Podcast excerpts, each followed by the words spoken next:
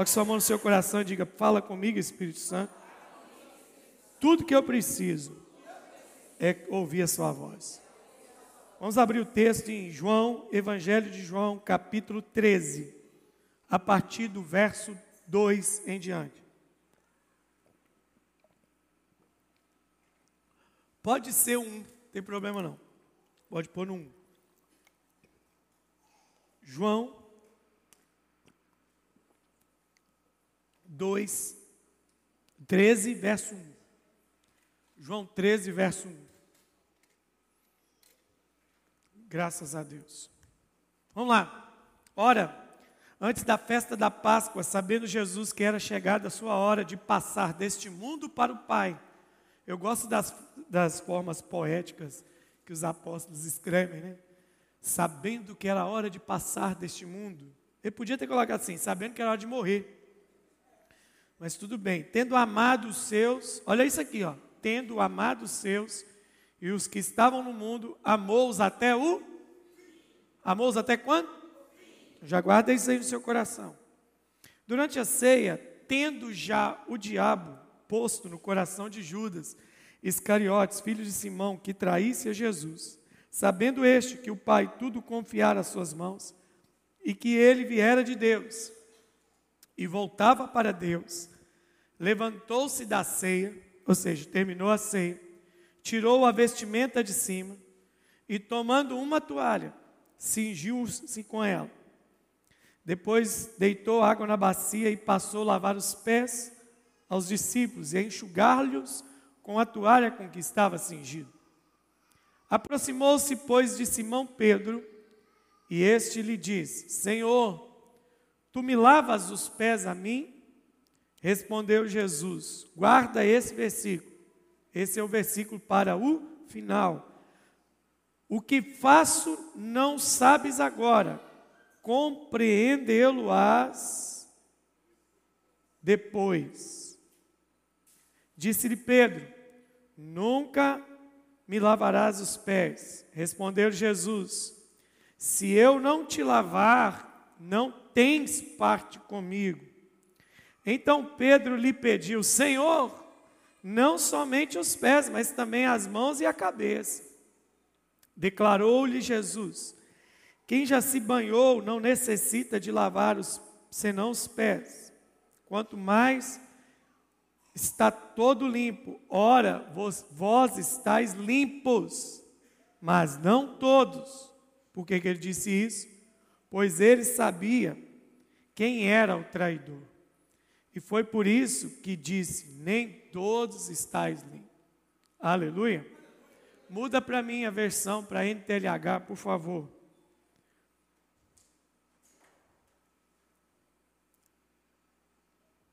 Isso aí. Verso 7 para mim agora, para a gente gravar o 7 nessa versão. Vamos no 3 bem forte. 1, 2, 3, vai.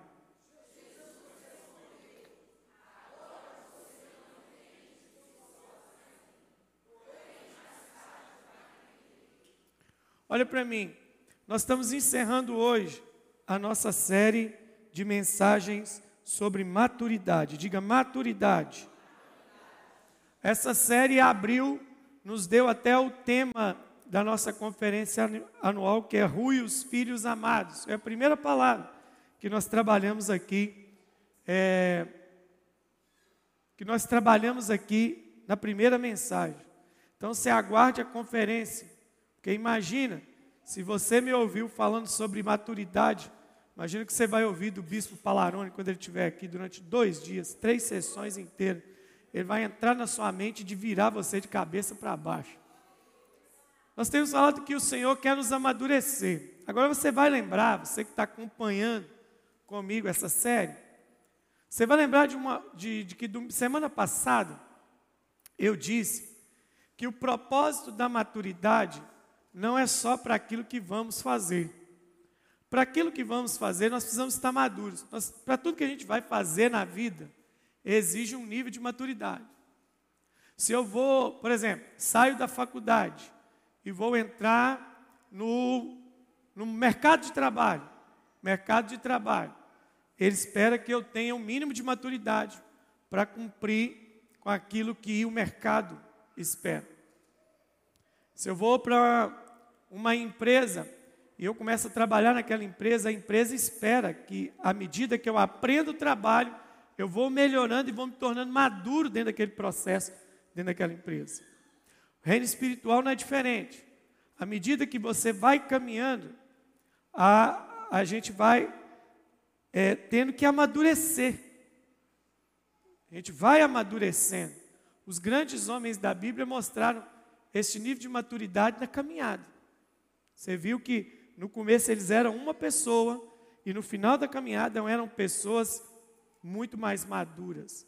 Então, é, é, é uma, é uma consequência da vida você amadurecer. O certo é amadurecer. O errado, o estranho é não amadurecer. Então, nessa última ministração sobre o tema, claro que nós não esgotamos ele, é muito difícil esgotar um tema bíblico. O que, que eu quero trazer para vocês aqui nesse texto que a gente leu hoje? Duas versões, uma de maturidade e uma de falta de maturidade. Um lado nós temos Jesus, no outro lado nós vamos ter o Pedro. O Jesus ocupou todo, quase todo o texto e o Pedro ocupou dois momentos do texto. Pedro foi muito esperto nesse texto. Né? E aí o que, que acontece? A maturidade não é só para aquilo que você vai fazer na vida, você precisa de maturidade. Tudo na vida exige um mínimo de maturidade. Eu vou me casar. Eu exijo, vai exigir de mim um mínimo de maturidade. Nem só para casar. Vou namorar. Precisa de mim um nível de maturidade. Né? Você precisa ter maturidade para ter dinheiro. Né? Você pôr dinheiro na mão de uma criança na mão de um adulto são coisas diferentes. O problema é que quando você põe dinheiro na mão de um adulto e ele comporta com esse dinheiro como uma criança. Né? Porque criança com dinheiro ele acha que pode tudo, pode comprar tudo, pode querer tudo. Tem muitos adultos assim. Só que o problema, a criança às vezes é melhor do que o adulto. A criança sabe que se ela não tem dinheiro, ela não pode comprar. Já tem adulto que sem dinheiro compra do mesmo jeito. Não é? Então, assim, tudo na vida requer um nível de maturidade para fazer. Agora, o outro lado que a gente mostrou foi o quê? Exige-se uma maturidade também com aquilo que vai me acontecer. Não é só com aquilo que eu vou fazer. Também eu preciso ter maturidade para aquilo que eu vou, que vai acontecer comigo. Tem coisas que é natural da vida. Você já sabe mais ou menos o que vai acontecer dependendo do caminho que você vai tomar. Tem coisa que é natural, você já sabe. Por exemplo, vamos pegar aqui uma mulher casada e aquele casal então resolve ter filhos. É natural eles pensarem, agora eu estou grávida. Existe um mínimo de maturidade de uma mulher grávida. Eu não posso mais comer tudo o que eu quero. Eu não posso mais dormir a hora que eu quero. Eu não posso mais manter o ritmo de vida que eu tinha quando não estava grávida. Eu tenho limitações. Exige-se o um mínimo de maturidade. Também exige maturidade quando ela tiver aquele filho. O que, que o casal tem que entender? O que, que ela tem que entender? Né? Eu fico vendo os memes de mães, né? que elas acham que estão fazendo um favor para o mundo passando essas mensagens, dizendo: Eu antes de ser mãe, aí mostrava ela maquiada, bonita, toda com cabelo, depois de ser mãe, toda bagunçada. Isso é mentira. Sendo mãe, dá tempo de arrumar sim. Você só está querendo fazer drama com a sua maternidade, não é? Então, assim, aí ela acha que essa mensagem é uma mensagem que vai ajudar alguém. Não ajuda ninguém nisso. Não está incentivando ninguém a ser mãe. Não é? Se quiser passar uma mensagem positiva, passe você com seu filho, cuidando do seu filho, dialogando com seu filho, orando com seu filho, lendo a Bíblia, brincando com seu filho. Fala assim: ser mãe é um prazer. Você passou maturidade agora. Agora você quer passar um sofrimento? Para que você quer mostrar um sofrimento que todo mundo sabe que tem? Todo mundo que é mãe, que é pai. Né? Você sabe, mulher virou mãe, ela vai passar longas noites sem dormir. Ela vai passar dias e dias preocupada e a preocupação não vai acabar. O menino está velho, você está esperando ele dentro de casa à noite, quando ele demora. Isso é de mãe Então exige-se um mínimo de maturidade das pessoas em qualquer área da vida. Qualquer área da vida, a gente precisa ter maturidade. Né? Hoje, com o advento das redes sociais, já tem tempo já. Então já deu tempo da gente amadurecer com rede social. Não é mais necessário nós, como cristãos, ficarmos brincando de mundanos na rede social. Tem gente que ele é cristão, mas a sua rede social é completamente mundana.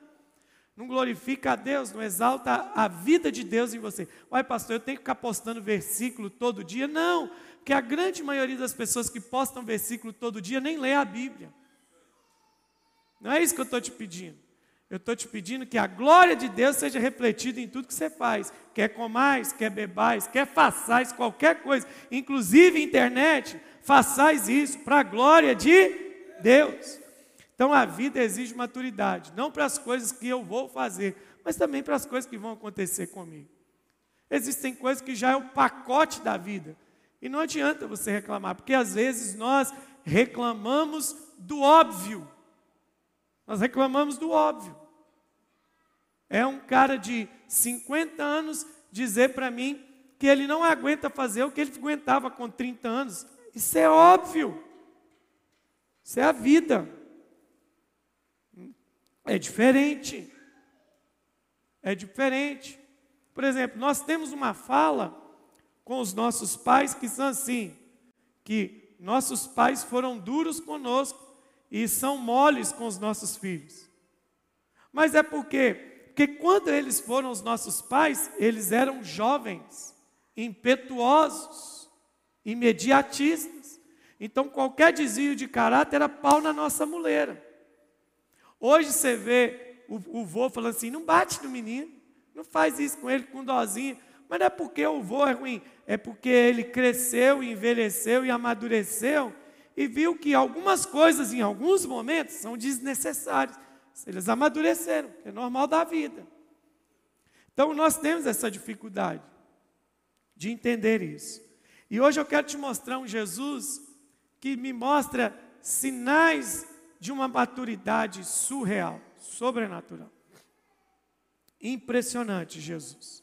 Quando eu leio esse texto, eu vejo, claro que a soberania e a onisciência de Jesus, mas vejo ele diante de uma situação de uma maturidade plena. Jesus está chegando, já está nos seus 33 anos, na semana de ser morto, e ele está ensinando gente agora o seguinte: ele foi maduro para fazer tudo que ele tinha que fazer, todos os milagres. Nenhum deles subiu a cabeça de Jesus.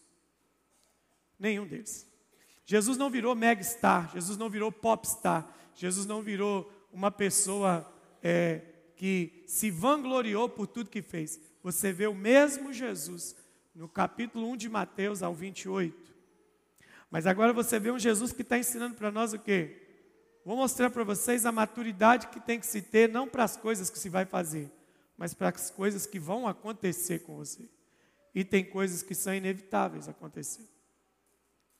Você já começa lendo o texto que antes da festa da Páscoa, era a semana dele morrer. Jesus, e o texto vai dizendo assim: e chegada a hora de passar deste mundo para o Pai, ele vai morrer, tendo amado os seus e os que estavam no mundo até o fim.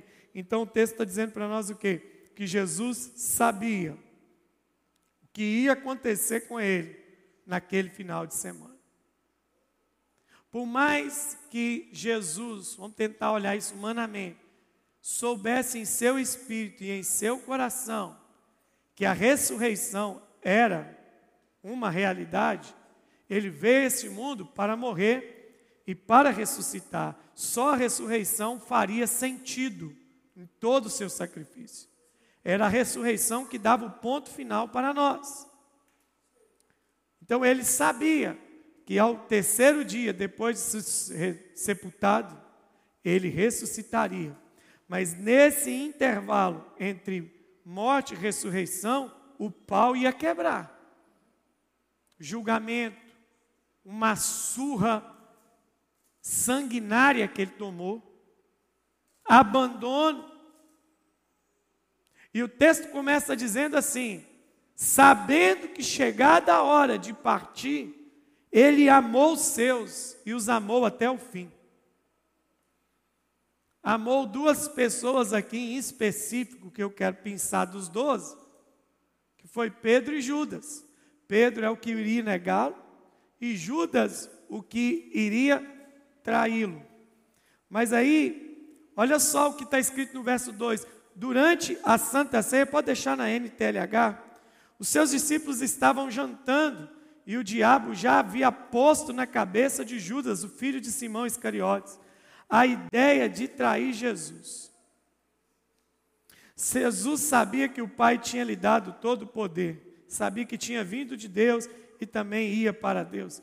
Veja bem, o que, que Jesus está fazendo na mente de Jesus? Vamos supor que o jantar se fosse hoje, jantar fosse hoje, no domingo, e a crucificação está marcada para sexta-feira, então Jesus teria segunda, terça, quarta, quinta noite seria preso, sexta-feira seria morto. Imagina você viver uma semana sabendo aquilo que vai te acontecer. Sabendo que você vai morrer injustamente. Você não fez nada para morrer do jeito que vai morrer. Você não tem culpa, e aliás, é por não ter culpa porque ele vai morrer. Se ele tivesse culpa, ele não poderia morrer. Mas é exatamente porque ele não tem culpa é que ele vai morrer. Injustamente, falsas acusações, tudo isso, sabendo de tudo isso. O texto bíblico diz que Jesus foi jantar com seus discípulos e dar a ceia a eles, mesmo sabendo do futuro. E aí é o primeiro sinal de maturidade plena, que a gente vê um Jesus que continua fazendo o que tem que ser feito, independente de saber o que vai acontecer. Você teria condições para isso? Isso é maturidade. Tem coisas que nos esperam tem coisas que são inevitáveis. Não é a morte, você não sabe o dia da sua morte. Jesus foi uma das únicas pessoas no mundo que viveu e sabia exatamente o dia que ia morrer. Se você soubesse exatamente o dia que ia morrer, você continuaria fazendo o que tem que ser feito? Você continuaria se comportando exatamente do jeito que tem que se comportar? Então, sabe o que, que me impressiona em Jesus? Sinal de maturidade eu continuo fazendo o que tem que ser feito, mesmo sabendo o que vai acontecer. Se isso não é maturidade, eu não sei mais o que é. Alguém que tem o controle pleno das suas o quê? Emoções. Maturidade é você e o Espírito Santo cooperando contigo, controlando suas emoções. E não as suas emoções governando sobre você. Isso é maturidade. Isso é maturidade. Eu vou chegar no ponto central disso, tudo que eu vou te falar, para que você entenda uma coisa hoje com clareza. Eu e você precisamos sair daqui hoje curados, libertos. Então Jesus, ele está sabendo de tudo isso e ele está aqui, ó. Esse é o meu corpo, que é partido por vocês. Façam isso em memória de mim. Toma o cálice. E Jesus está ali fazendo as coisas, sabendo o que vai acontecer. Ele tem noção do tempo e do espaço. E ele continua ali. Você não vê Jesus derramando uma lágrima na mesa da ceia. Não tem um escritor que disse, e Jesus, servindo a ceia, se derramou em prantos. É alguém que está ali, sabendo que vai morrer, sabendo que vai passar coisas horríveis e injustamente. Ele continua ali. Eu e você perdemos o controle por uma coisa que nem aconteceu ainda. A gente prevê uma coisa e já perde o jogo de cintura todo. Nós perdemos tudo. E aí, deixa eu te falar uma coisa. Hoje, eu e você, eu desafiei os irmãos aqui pela manhã a cancelar uma situação sobre as nossas vidas.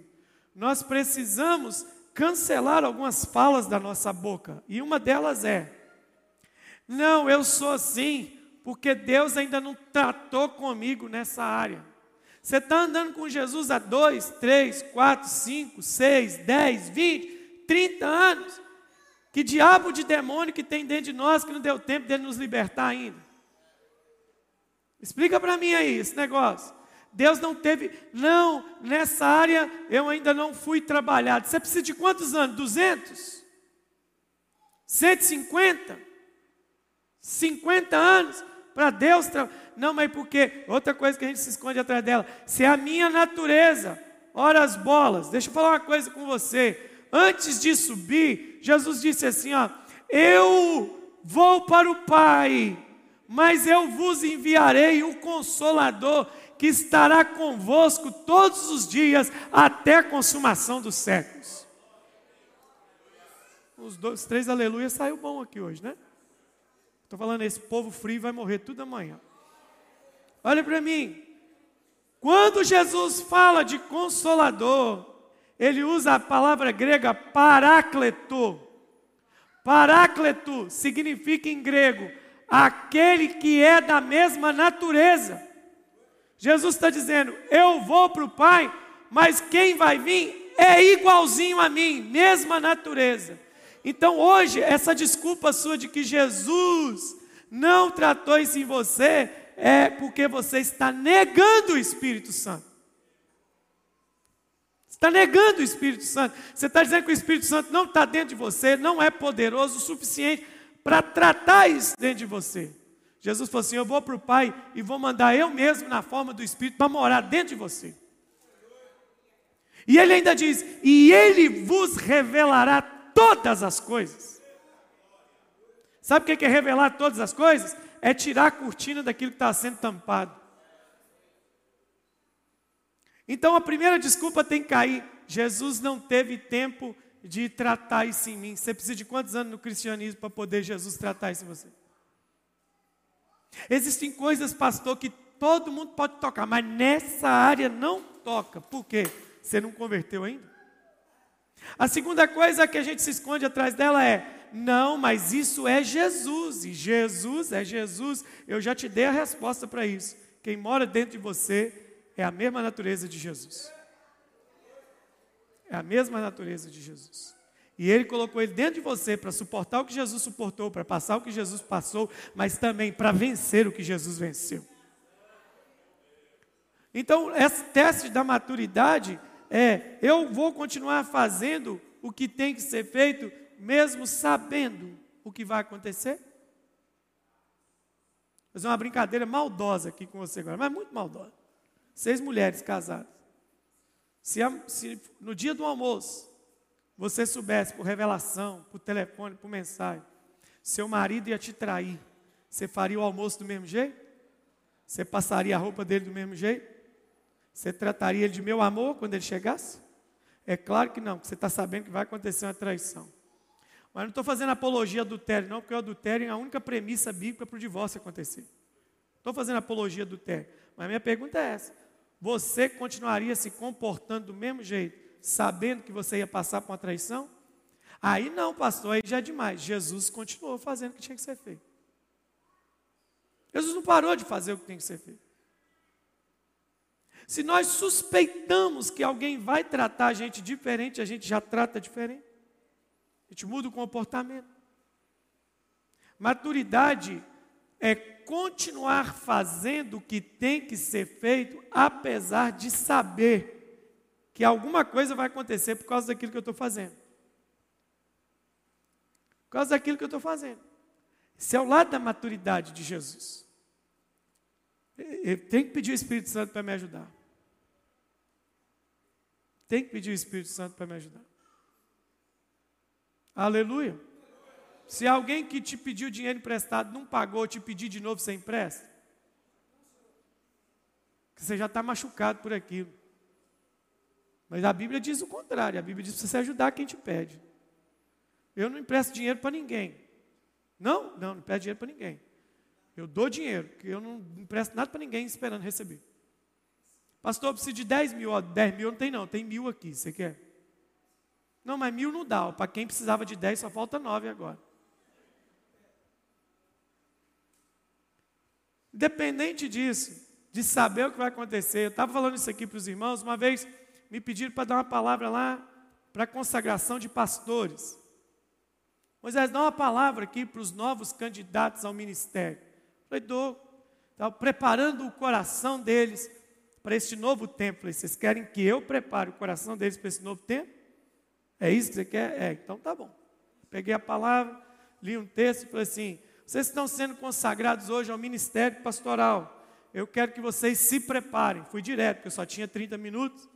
Se preparem para ser amados. Se preparem para ser honrados. Se preparem para ser reconhecidos se preparem para ser estimados, se preparem para ser convidados para mesas que pessoas nunca comeram num dia normal da sua casa, mas vão fazer para vocês uma mesa que eles não fizeram nem para si mesmos. Se prepare para isso. Se prepare para Deus te usar. Se prepare para Deus fazer através de você. Mais do que tudo isso, se prepare para nada disso subir a sua cabeça. Porque não é você que está fazendo isso, é a glória de Deus através de você. Aí eles aplaudiram, glória a Deus. Falei, eu não terminei. Eu quero também que vocês se preparem para ser traídos, para serem decepcionados, para serem abandonados por aquele que vocês ajudaram, para serem é, é, julgados por aqueles a quem vocês tiraram recurso do próprio bolso. Se preparem para tirar da mesa da sua família e pôr na mesa do outro e ser acusado por aquilo. Se prepare para ser o culpado da frustração das pessoas. Se prepare para ser o culpado do divórcio das pessoas. Se prepare para ser culpado pelos pais que não conseguem criar filhos e reclamar com vocês que a igreja não tem curso de filhos e pais para poder criar filho melhor. Se prepare para ser o culpado pela frustração emocional dos jovens. Se prepare para ser culpado pela solteirice dos jovens. Se prepare para ser culpado pelo fracasso financeiro. Eu não tenho, o pastor tem. Eu ando a pé e o pastor anda de carro. Vocês estão preparados para isso? E fui falando uma lista enorme. E quando eu pedi para ficar de pé, fique de pé, quem assume essa unção, eles levantaram tão devagar. Que eu acho que só não desistiram porque não tinha mais jeito. Eu falei, por que vocês estão assim? É a realidade pastoral. Bem-vindo ao meu mundo. Aí um perguntou e falou assim: Mas diante de tudo isso, o que, que eu devo fazer? Continuar sendo quem Deus te chamou, independente de tudo isso que eu te falei. Essa é a questão da maturidade cristã. É a continuidade. É a continuação daquilo. É o Jesus. Olha aqui para mim. Se você sabe que o Judas vai te trair, você partiu o pão para ele? Irmão, você colocava veneno no cálice do Judas. Antes que você me mate, eu te mato, miserável. Ainda ia falar assim: Deus me revelou no monte que ele ia me trair. E eu já até providenciei para ele morrer antes. Agora, olha para isso, irmão. Jesus olhando no olho de quem ia vender ele. Isso é o meu corpo, que é entregue por vós. Estou me entregando por você, traidor. Estou me partindo por você, traidor. Estou me derramando por você, traidor. E Jesus continua fazendo o que tem que ser feito. Quando você se indispõe com alguém, você muda todo. Eu acho que depois de 23 anos, não são muito, não são muito, sem demagogia nenhuma mas eu acho que eu já tenho anos suficiente para poder falar isso com vocês. Depois de 23 anos de ministério pastoral, vivendo um punhado de coisas, não vivi de tudo, ainda tem treta para acontecer ainda. Quando eu acho que eu já vi de tudo, eu vejo uma coisa nova. A única palavra que eu recebo de Deus é: continue, continue, continue. Você é amado? Continue. Você é honrado? Continue. Você é odiado? Continue. Você é desonrado? Continue. Porque quem te chamou não foi a aprovação das pessoas, foi o Senhor dos Exércitos. Isso é maturidade. Continuar partindo pão. Quem mais quer sinal de maturidade? O texto vai dizer que ele tirou as suas vestimentas, né? Tirou a sua capa. Segundo os melhores tradutores, dizem que Jesus é como se eu fizesse aqui agora, eu tirasse meu paletó, minha camisa, minha calça e ficasse só com a samba canção, um short aqui diante de todo mundo. Dizem que Jesus chega nesse nível, os melhores tradutores da Bíblia dizem isso. Que Jesus ficou, não, não escandalize com a palavra, quase que nu. Ele fica só com um calçãozinho, como se estivesse dentro da sua casa. Aí alguém me pergunta assim: por que, que Jesus fez isso? Não tem uma resposta escritamente bíblica, existe uma resposta do costume. Existe uma resposta que é o seguinte: você, naquele tempo, só se despia diante de alguém a quem você considerasse no mais alto grau de intimidade. Então, Jesus, ao despir-se diante dos discípulos, está dizendo assim: Eu tenho muita intimidade para vocês, para vocês verem aquilo que fica debaixo das minhas roupas. Jesus não ficou pelado, Jesus ficou sem a sua capa, Jesus ficou sem a sua roupa principal. Para quê? Para que ele se abaixasse e lavasse os pés. E aí, pelo costume, pelo costume, o mais simples, o mais servo da casa é que deveria fazer isso. Então, Jesus, quando ele faz isso, ele está dizendo assim: Eu sou menor do que vocês. Se isso não é maturidade de alguém que chegou no topo do seu ministério, no topo da sua carreira, ser capaz de abaixar para lavar o pé daqueles que ele vai morrer por eles. Nós temos dificuldade demais nessa coisa. Deus não pode nos elevar um grauzinho que a gente acha que é a última Coca-Cola do deserto. Deus não pode dar um donzinho para a gente que a gente acha que é a Coca-Cola. Sabe o que, me impressionou, Lídia, nessa convenção? Vocês não viram. Aquele pastor, não sei se chegaram a tempo para ver o pastor que pregou na sexta noite. Vocês chegaram a ver um gordinho, um apóstolo, é, um apóstolo de uma cidade no interior da Argentina, tamanho de Valadares, menor do que Valadares. Chama Jorge Ledesma. O apóstolo Jorge Ledesma estava lá. Eu conheço, porque eu sigo ele no Instagram. Eu conheço, por exemplo, aquela invasão do amor de Deus é invenção dele. Ele que cria a invasão do amor de Deus. E eu, no primeiro dia que o apóstolo Maldonado foi pregar, eu olhei assim, eu olhei de novo, falei para o pastor que está do meu lado, falou, quem está ali? Ele falou: Quem? Jorge Ledesma. E o cara falou assim: Quem é Jorge Ledesma? Aí eu falei com ele assim: Abre o Google aí. Você quer saber se uma pessoa é importante? Ele tem que estar na Wikipedia. Se não está na Wikipedia, não conta. Primeiro, primeiro link que abre lá, Wikipedia, Jorge Ledesma. Jorge Ledesma assistiu a convenção toda, lá não ia pregar, foi do bolso dele. Ele é pastor numa cidade da Argentina, ele tem 20 mil membros na igreja dele. 20 mil membros na igreja. O ano retrasado, eles evangelizaram 100 mil pessoas na cidade. E o que, que esse homem estava fazendo lá? Sabe o que, que ele estava fazendo lá? Ele foi somente acompanhar o pastor dele e trabalhar de obreiro nos cultos. Tem gente que nem virou líder de célula, não vem nem na oração o cara tem uma das maiores igrejas da América Latina. E sabe o que ele estava fazendo lá? Sentadinho, segurando gente caindo, orando para endemoniado, orando para gente doente, quietinho, ninguém. Quando esse pastor amigo meu olhou quem era ele, o tamanho da igreja, fez desse, meu Deus do céu. Porque maturidade é você entender que o seu tamanho só está lá por causa de Deus que você só chega onde chega por causa de Deus. Isso é maturidade. Abaixar para servir com a toalha, porque é o propósito do serviço. Esse é o meu motivo de existir. Tem gente que fala assim: ah, eu já fiz tanto isso na minha vida, eu não estou mais no tempo de fazer isso. O que está acontecendo com a gente? Jesus, no final do seu ministério, ele podia muito bem falar assim: gente, faz o seguinte, ô Tiago, ô Mateus, vai aí na rua agora, compra uma boa especiaria, compra um bom creme. Eu vou tirar minha blusa aqui, minha calça, faça uma massagem, porque o que eu estou para passar essa semana, eu preciso de um relax aqui agora. Não. Jesus, ele, na, na última semana de sua vida terrena, ele se abaixa e está dizendo: independente de quem eu sou, eu estou aqui para lavar os pés de vocês. Pode dizer um aleluia por isso aí? Só se você está entendendo.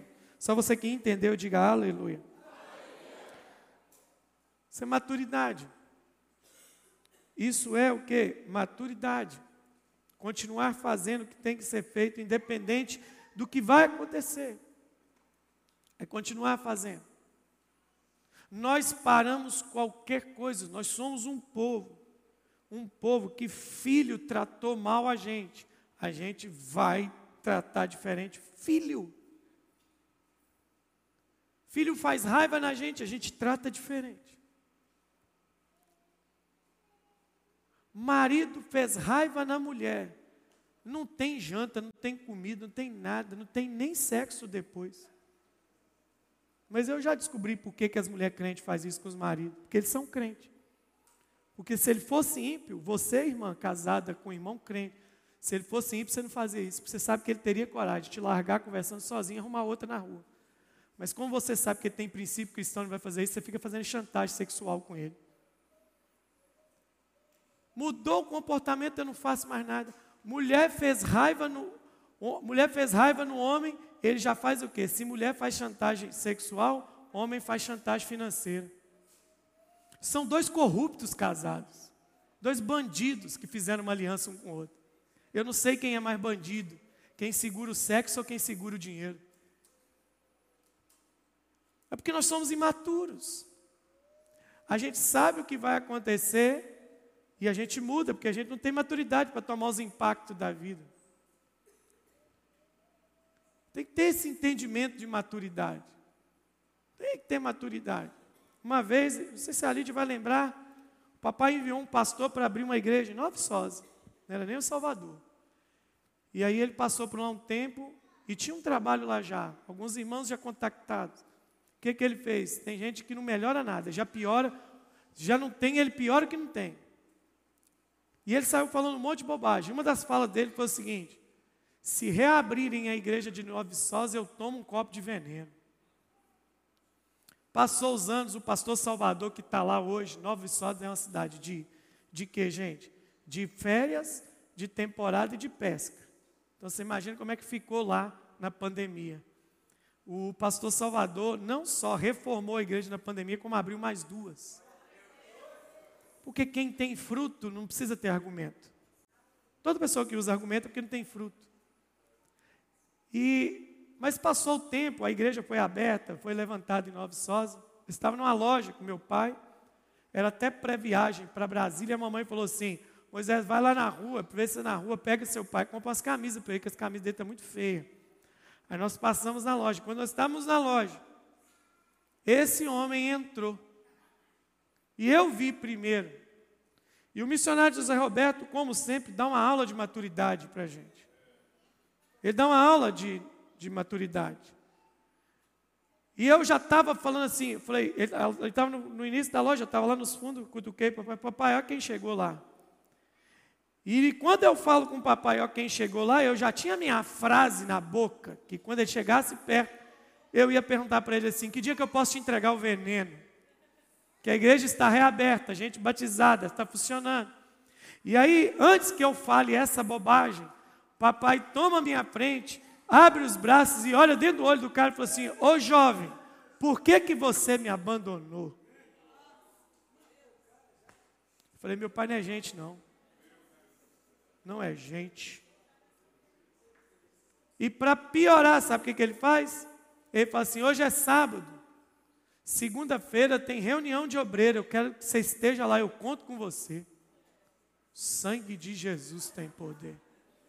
Eu já era pastor na igreja. Eu falei, pai, não faz isso não. Pai. Não manda, essa, não, não manda esse bicho para me cuidar, não. Eu sou pastor de ovelha, eu sou pastor de jacaré, não. De lobo, de crocodilo, de serpente. Mas mais uma vez ele me ensinou o quê? Que independente do que te fizeram, você não devolve o que te fizeram. Você dá o que você tem. Isso é maturidade. Isso é maturidade. Aleluia. Mas aí vem o outro lado da imaturidade. É aqui que eu preciso finalizar com vocês, esses próximos minutos. O Pedro está vendo aquele movimento todo.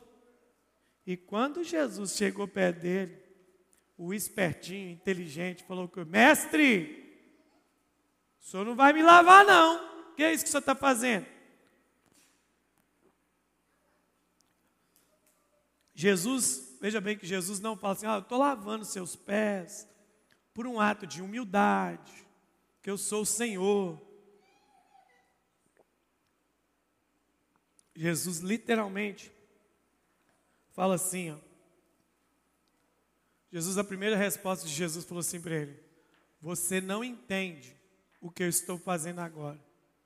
Você vai entender depois. Foi a primeira resposta de Jesus. Creio que Jesus deu essa resposta, era para Pedro ter ficado calado. Mas qual que é a marca de gente matura? Vamos voltar à conversa lá de trás? Gente maturo tem a boca mais rápida que o cérebro. Se eu te desse uma folha hoje para você fazer uma lista das coisas que você falou e se arrependeu de ter falado, eu ia ter que ficar aqui até amanhã na RCE esperando você escrever seu livro. Qual que é o sinal de maturidade?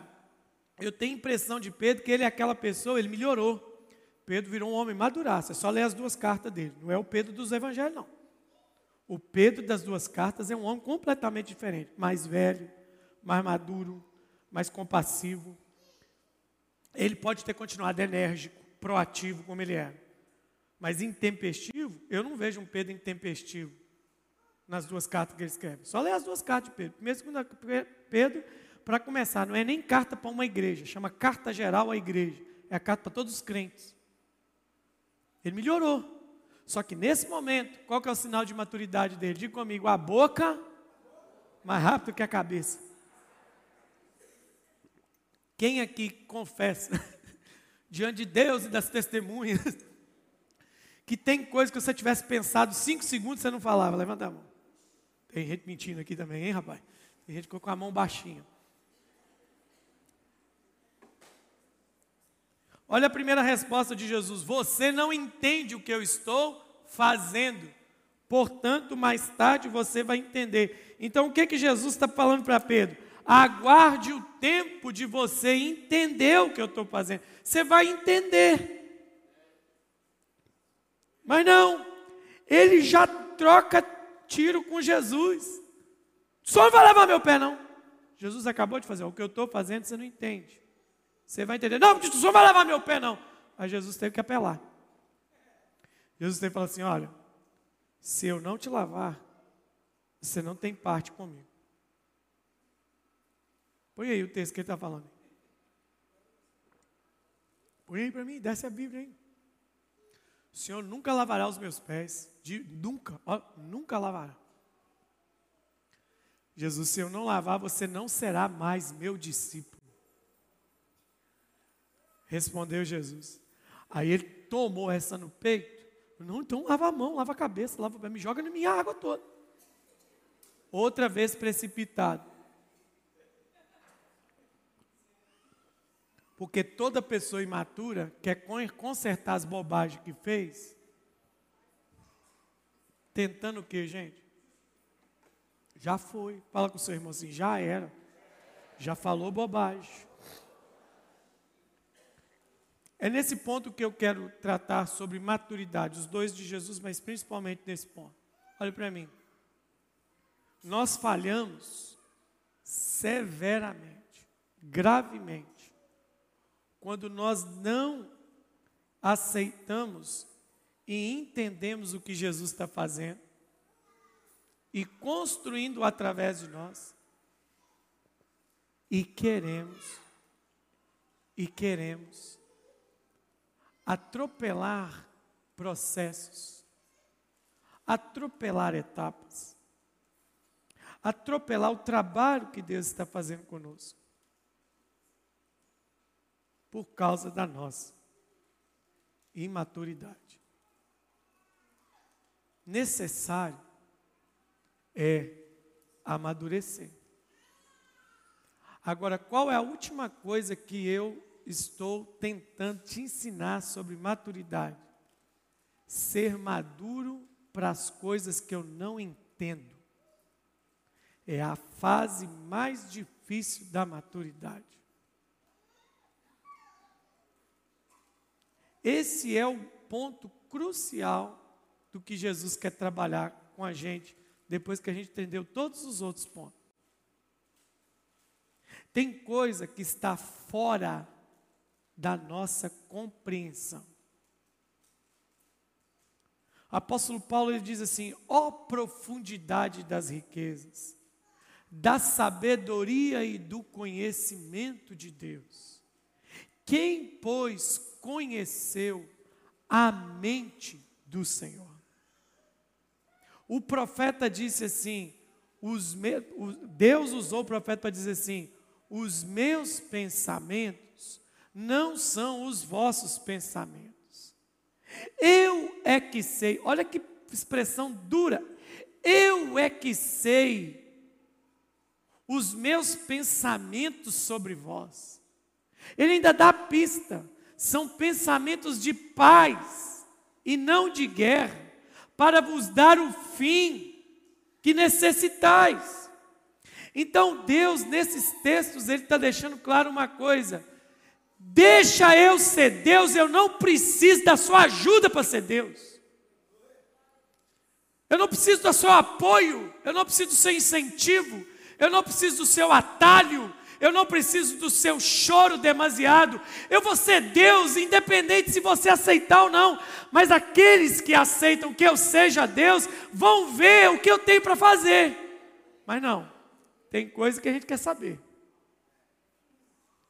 E aí, a gente, em vez de entrar num nível de maturidade, a gente vai entrando em de degradação de maturidade.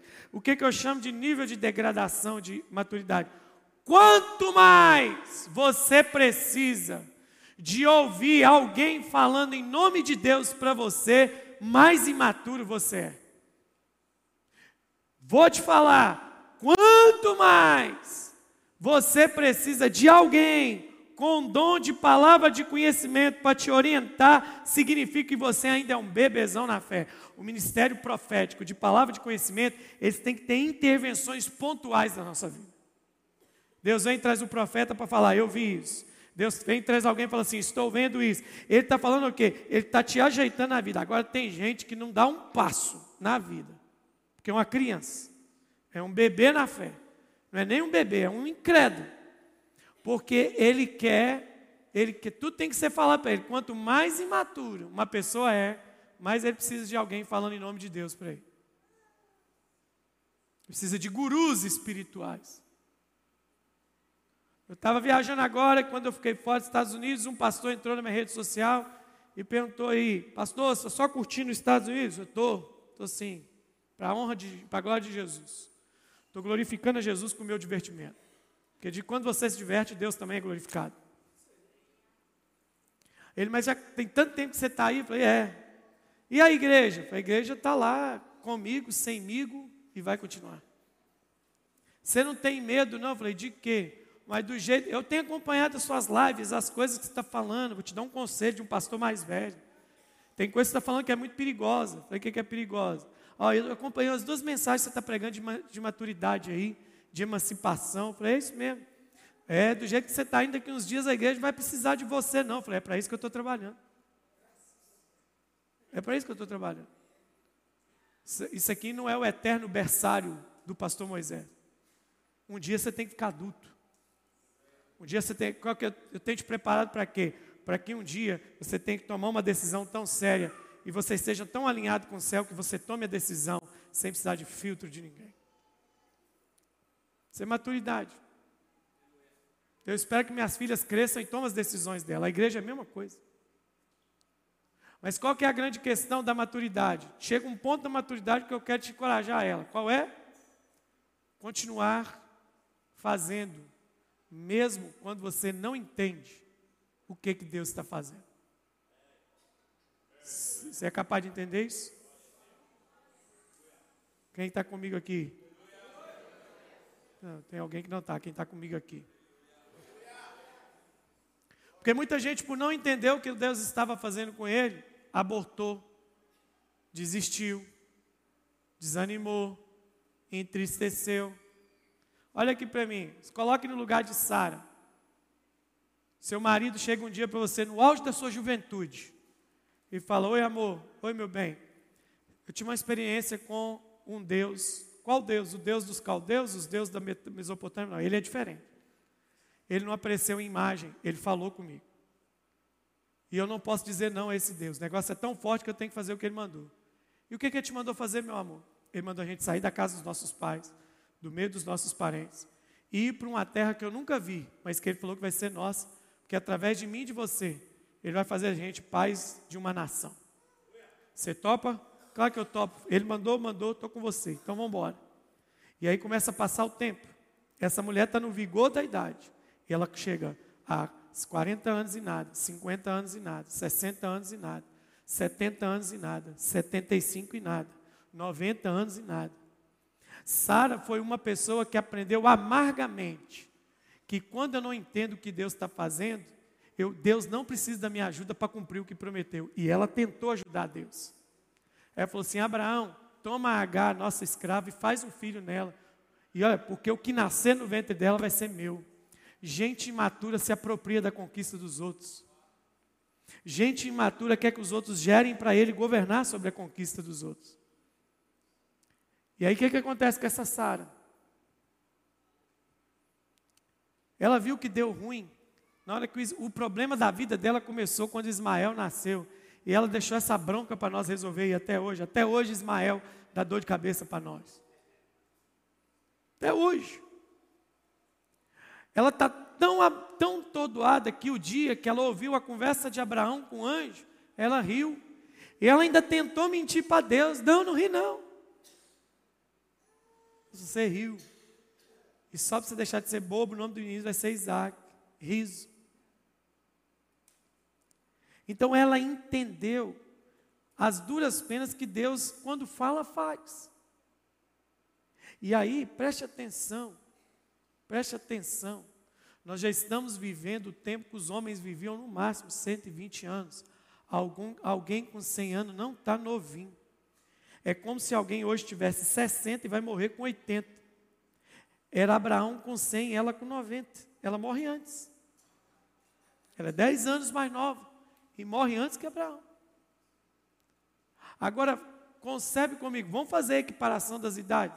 Vamos fazer a equiparação da idade. Adão tem 100. Vamos fazer, já que você quer considerar algumas coisas. É como se alguém tivesse 80 anos hoje. Então, um homem de 80 anos com uma mulher de 70. Vão para a cama. Qual a chance desse casal fazer um filho? Qual a chance da relação sexual ser normal? Mas o que, que ela percebe? Que depois daquela noite com Abraão, o texto diz: E concebeu Sara, ela com 90 anos. Ela está percebendo que tem alguma coisa esquisita dentro dela. E por fim ela descobre que aos 90 anos ela está grávida.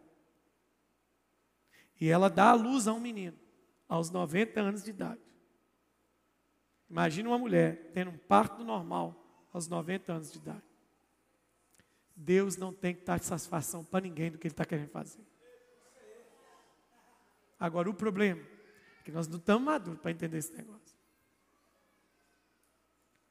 Do Deus que não precisa da nossa ajuda. Eu aceito.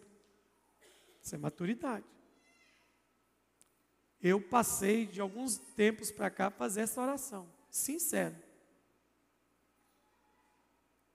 Um dia alguém profetizou muito uma coisa grandiosa para mim. Ah, vou te dar o dessa semana aqui. Uma pessoa me chamou no canto e falou assim: Moisés, eu vejo isso, isso, isso, isso, isso, isso na sua vida. Eu, eu calado, atordoado, que é um negócio surreal. É impossível de acontecer. Por isso que eu creio que é impossível. Se fosse possível, Deus não precisa falar comigo. Aí ela veio para mim assim: Você entendeu? Eu falei: Não, não entendi nada. Você quer que eu fale de novo? Não. O que você falou, eu entendi. Eu não estou entendendo, é porque Deus está me escolhendo para isso. Agora, se Ele quer, é problema dele, não é meu. Entendeu? Um dia alguém perguntou assim: por que, que Deus te usa tanto? É o jejum, a oração? Eu falei: não, tem gente que jejuma mais do que eu, tem gente que ora mais do que eu, tem gente que é até mais crente do que eu. Então por que, que Deus te usa? Eu falei: ah, Deus gostou da minha cara. Eu tenho que saber isso, não, irmãos. Fica quieto. Olha a palavra. Você não sabe o que eu estou fazendo agora. Eu quero usar essa expressão de Jesus para te dizer uma coisa nessa noite. Vai ter coisa na sua vida que você vai ficar sem resposta. Como diria o pastor André, o aleluia não sai nessa hora, né? Dá para dar um glória a Deus por isso? Deixa eu falar de novo. Vamos, ensaiar, para ficar bonitinho na filmagem. Vai lá. Para os outros achar que a igreja aqui está fervorosa. Vamos lá. eu falar uma coisa: vai ter coisa que você vai ficar a vida toda sem resposta. Deuteronômio 29, 29. O que está lá? O que está em Deuteronômio? Põe aí 29, 29 Deuteronômio, para todo mundo descobrir o que está lá. Eu acho que é isso mesmo. Lê para mim bem alto. Vai lá. Um, dois, três, vai.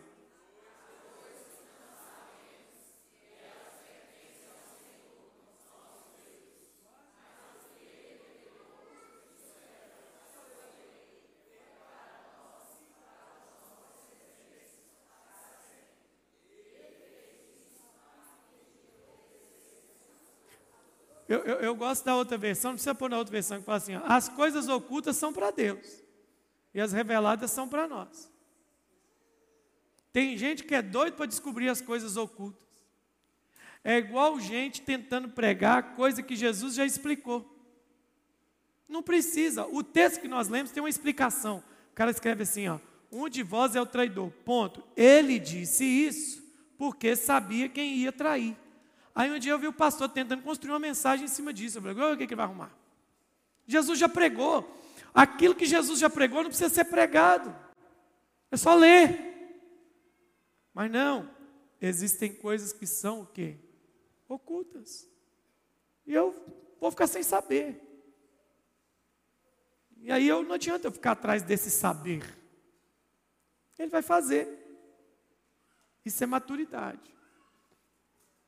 E fecho mesmo para me orar por você aqui hoje. Porque essas coisas que você não sabe te torturam. E a tortura é uma tortura tão grande que você toma decisões baseadas das coisas que você não sabe para você tentar adiantar um processo que não chegou. Você fica tentando forçar a barra. Eu não compreendi, não compreendi, não compreendi. Tem coisas que eu acho que na minha concepção humana já devia ter acontecido comigo, com a igreja. Mas não aconteceu. Mas deixa eu te, te dar uma coisa aqui: o diabo te tortura com isso. Isso é uma faca quente para cortar uma manteiga na mão do diabo, quando você entrega essa, essa ansiedade. Dizem que ansiedade é o excesso do futuro. E dizem que a depressão é o excesso do passado. Todas as duas são reais. Chega com alguém com depressão, eu não quero comer, eu não quero sair, não quero ver luz, não quero ver gente. Isso é um dos sintomas. Outros querem comer demais, outros querem extravasar, outros querem sair. Existe a depressão proativa, né? Você quer fazer tudo que não fez, porque você está deprimido, mas você não sabe disso. Ela é real, a ansiedade é real.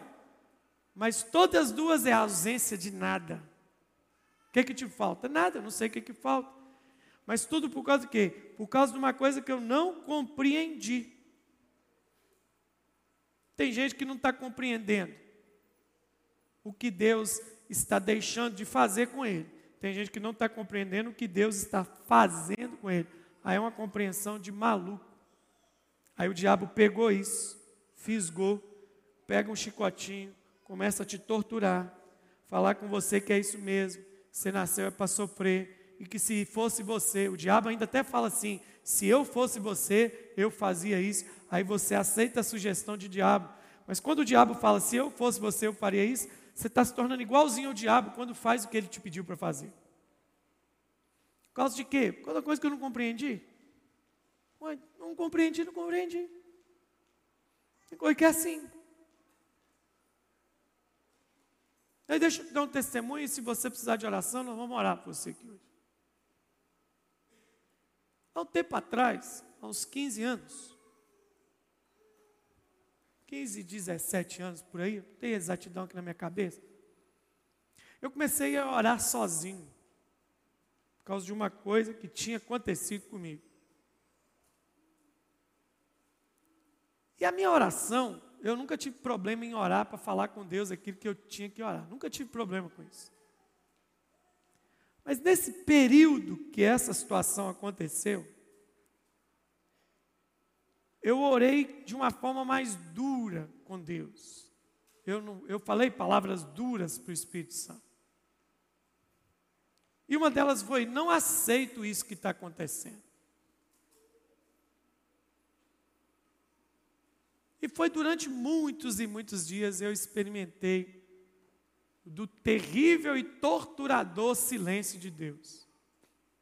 O silêncio de Deus é torturador, mas ele é necessário. Porque eu dizia para Deus: eu não sei porque que o senhor está fazendo isso. Não aceito que o senhor está fazendo isso. Poxa, deixa eu ser pelo menos um pouquinho feliz. E orava, e orava, dia após dia, chorava. E eu ouvi essa frase de Jesus durante um último dia de oração. Exatamente essa.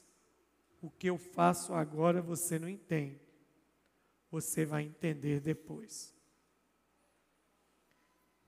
E eu disse: tudo bem, mas eu não aceito.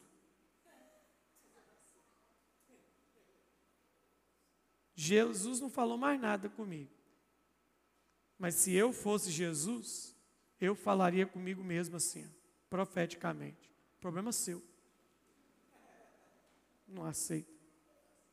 Passaram os anos. Essa semana, que eu estava lá em Brasília, fiquei dois dias lá sozinho, eu me lembrei disso. Novamente. E uma frase desvendou todo esse mistério de 15 anos, 17, não sei, no meu coração. Uma frase foi assim: Moisés, você é diferente nessa, nessa situação. Aí eu voltei lá atrás. E como se eu escutasse o Espírito Santo rindo da minha cara. Agora você entende por que, que eu te fiz aquilo? Por que, que eu deixei você passar por isso? Por que, que eu te expus àquela situação?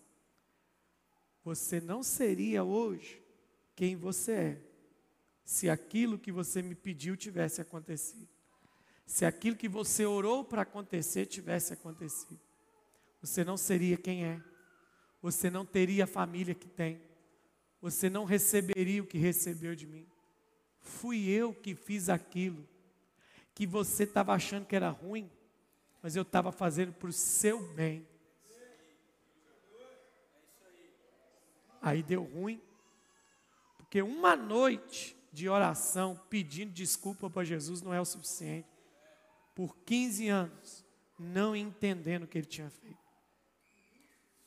Compreende isso? Então, eu estou te dando aqui uma oportunidade de não errar com o meu rei. Em conversar com Jesus. A única coisa que eu falei naquele dia que ele falou que ia fazer, eu falei, ok, eu aceito. O senhor está fazendo, eu aceito. Pode continuar. Eu disse, eu não aceito, mas aceito. Eu não estava entendendo. Qual é o último degrau dessa nossa caminhada da maturidade? Esse degrau que está aqui, ó, é você não estar tá entendendo. Subir para ele. Que degrau que é esse, Espírito Santo? É o nível da sua vida onde você não entendeu as coisas que eu estou fazendo. Tá, o que, que eu tenho que fazer então? para me manter aqui. Continuar crendo. Continua crendo. Continue crendo.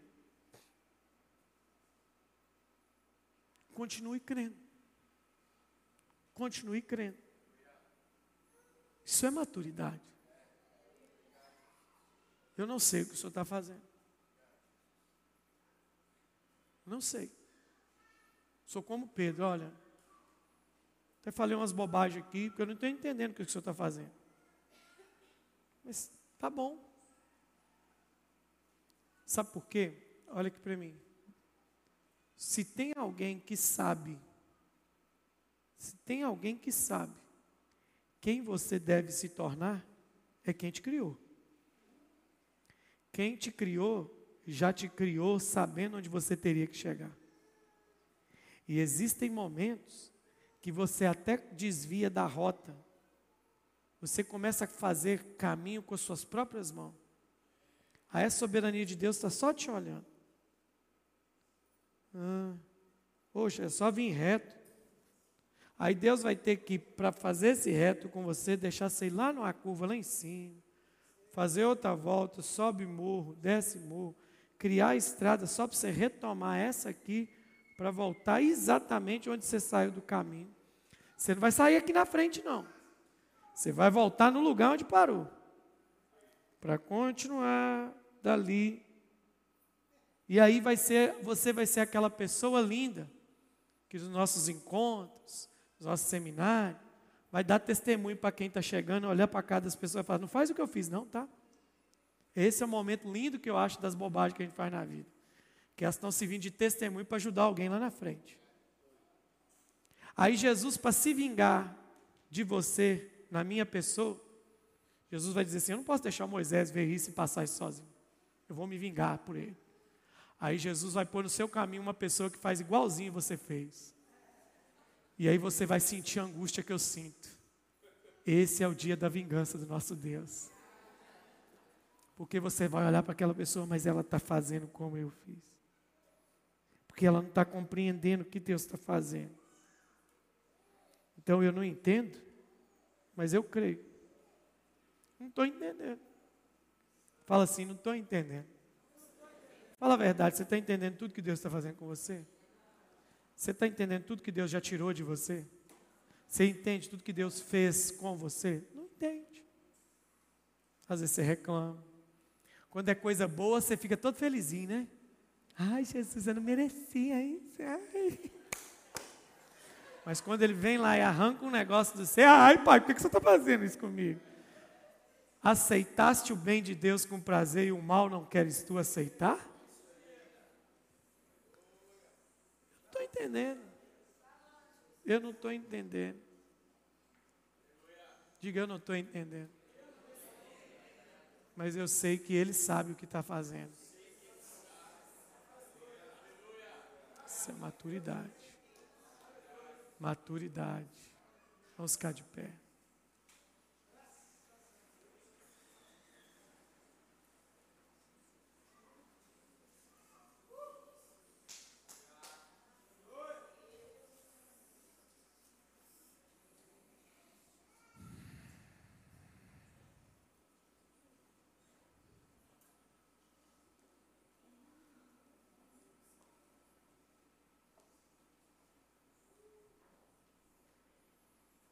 Essa semana, um jovem pastor, hum,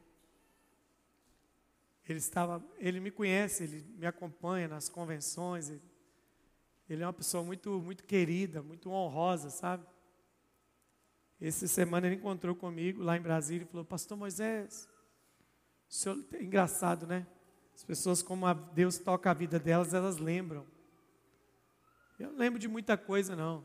Tem irmãos que chegam e falam, lembra aquilo que o senhor falou comigo? Falei, irmão, se Deus me mandou dizer alguma coisa para você, não conte que eu vou lembrar disso. Porque uma das coisas que eu pedi a Deus, não deixa eu, eu lembrar daquilo que eu ajudei as pessoas, para que eu possa manipular resultados. Falei, meu irmão, não lembro que eu falei profética mensagem, eu lembro que eu preguei, agora profeticamente. Aí ele falou assim: há cinco anos o senhor liberou uma palavra para mim na convenção. Eu falei, é mesmo? Qual palavra? O senhor lembra? Falei, não, cinco anos. Eu vim aqui à frente, o senhor falou isso, isso, isso, isso, isso. Eu falei, oh, que coisa, falei, falou. E Deus fez isso, isso, isso, isso na minha vida. E eu vou ser consagrado a pastor esse ano. Por causa daquela palavra. Eu falei, que benção. Ele falou, mas eu tenho uma última coisa a te falar. Se você pudesse encontrar hoje o Moisés, quantos anos você tem? Eu falei 43. Se o Moisés de 43 anos encontrasse com o Moisés de 20 anos, o que, que você falaria para o Moisés de 20 anos hoje?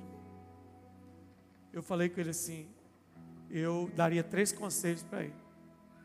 O primeiro, nunca pare de queimar para Deus porque esse Moisés só está aqui porque você começou a queimar 23 anos atrás. Segunda coisa que eu falaria para ele: nunca deixe de acreditar na voz de Deus. Nunca deixe de acreditar naquilo que Deus te falou. Não mude por causa de ninguém. E a terceira, a terceira, aquilo que você não compreende, aceite. Porque aquilo que você não entende forjou esse homem de 43 anos. Então eu estou aqui dizendo para vocês isso. Eu só disse uma das coisas que Deus fez. Deus foi muito, escuta isso. Deus foi muito duro, mas duro comigo. Na minha concepção humana, eu não aguentaria, nem precisaria passar por aquilo que eu passei. Foi terrível. Mas é como se Deus me tirasse de um meio, que se eu continuasse ali, eu não seria quem eu sou hoje. Apesar de que o que eu sou hoje não é grande coisa, mas já é melhor do que qualquer outra coisa. Então aceita. E hoje você saiu de sua casa para estar aqui, porque Jesus e o Espírito Santo querem tirar de você esse peso da incompreensão das suas costas, essa tortura que você não está entendendo o que Deus está fazendo. Mas você vai entender lá na frente. Quando você se encontrar com essa pessoa daqui 10 anos, 20 anos, o Espírito Santo vai olhar para você e vai dizer assim: Você lembra? Lá há 10 anos você gemeu, você pulou, você esperneou, mas olha no que, que eu te transformei para a minha glória era preciso, era preciso você sofrer aquilo que sofreu. Era preciso passar por aquilo que passou. Porque eu construí dentro de você uma mensagem. Porque eu sei como é que é a afronta. O diabo me afrontou, está te afrontando.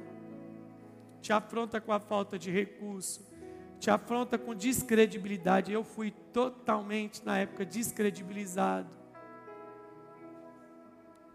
Tiraram um negócio de mim que não era para ter tirado, mas tiraram. Hoje eu entendo e eu glorifico a Deus.